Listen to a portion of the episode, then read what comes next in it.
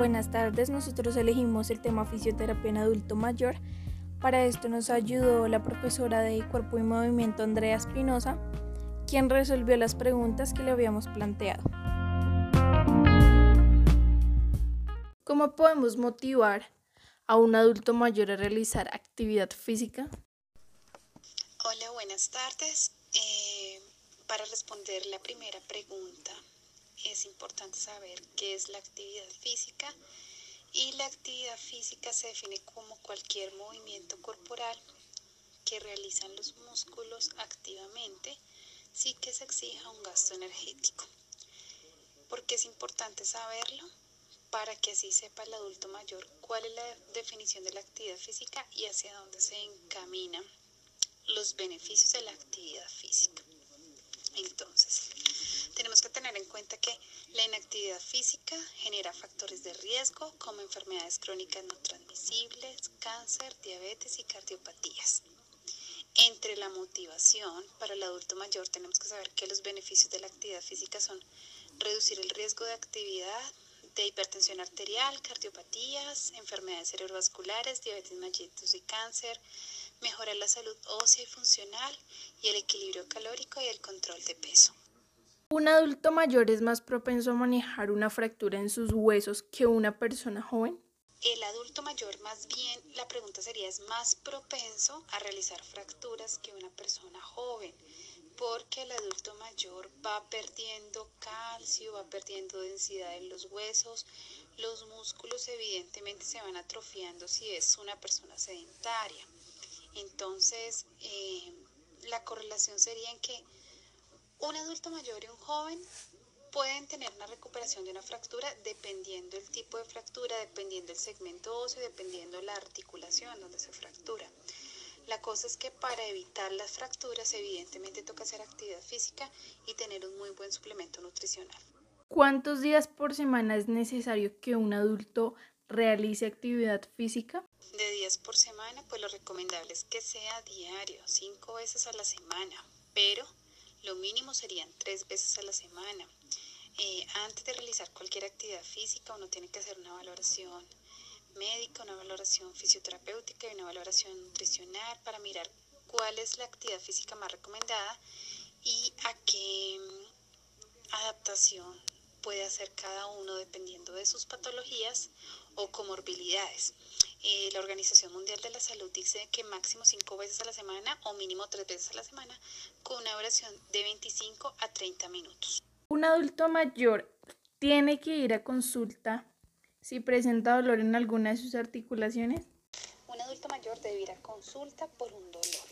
El dolor no es normal. Hay muchas personas que se acostumbran a dolores porque son dolores crónicos de mucho tiempo y que seguramente lo manejan farmacológicamente, independientemente de cuál sea el medicamento. Tiene que ir un adulto mayor, un joven, quien sea desde el ciclo vital, tiene que consultar por dolor. Ahora, tenemos que tener en cuenta qué es el dolor. Entonces, para definir el dolor tenemos que tener en cuenta la definición de la Asociación Internacional de Estudio del Dolor, que dice que el dolor es una experiencia sensitiva emocional desagradable asociada a una lesión tisural real y potencial.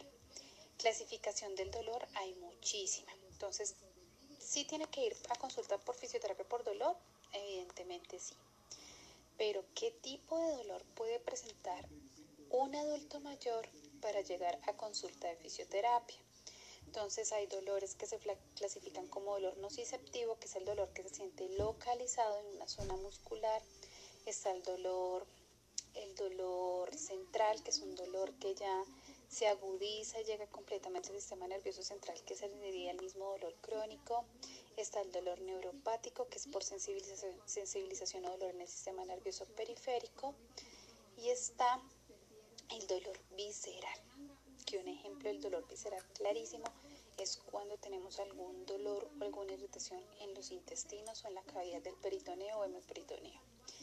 Entonces, cuando un paciente nos consulta, hacemos la evaluación y de la evaluación hacemos un razonamiento clínico y un diagnóstico diferencial para saber qué tipo de dolor tiene el paciente y hacia dónde va encaminada nuestra intervención. Desde fisioterapia existen muchísimas técnicas con un muy buen nivel de evidencia para poder ayudar evidentemente al dolor. Pero veo que la charla se trata muy y está muy enfatizada desde la actividad física. No solamente tratamos el dolor con algún tipo de técnica o con pseudoanalgesia por medios físicos, también lo tratamos desde el movimiento.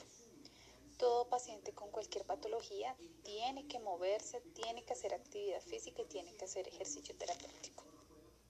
¿Qué procedimiento llevaría usted a cabo si a su consultorio llega un paciente que pasó por una embolia sabiendo que tiene problemas motrices? Bueno, la embolia tiene muchas, para llegar a una embolia tienen que existir muchas comorbilidades, comorbilidades cardiovasculares pulmonares, síndromes metabólicos o síndromes ya implícitamente desde la arteria, que son las aterosclerosis o los ateromas. Mm, consecuencias de las embolias muchísimas, entre esas están, hay parte de las enfermedades crónicas no transmisibles.